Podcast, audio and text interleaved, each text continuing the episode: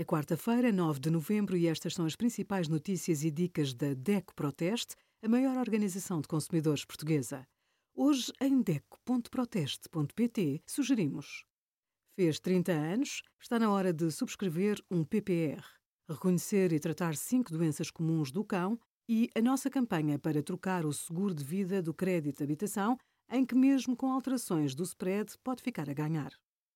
Num processo de divórcio ou de separação, os filhos são as principais vítimas da alienação parental, em que um dos progenitores tenta anular o outro. Podem ser várias as formas de alienação. Denegrir a imagem do ex, organizar atividades para que o filho nunca visite o outro progenitor ou inventar doenças em vésperas das visitas. Na lei portuguesa não existe uma norma específica para esta situação, difícil de avaliar com clareza. Se é um progenitor alienado, não basta alegar ser vítima de alienação parental para ir a tribunal.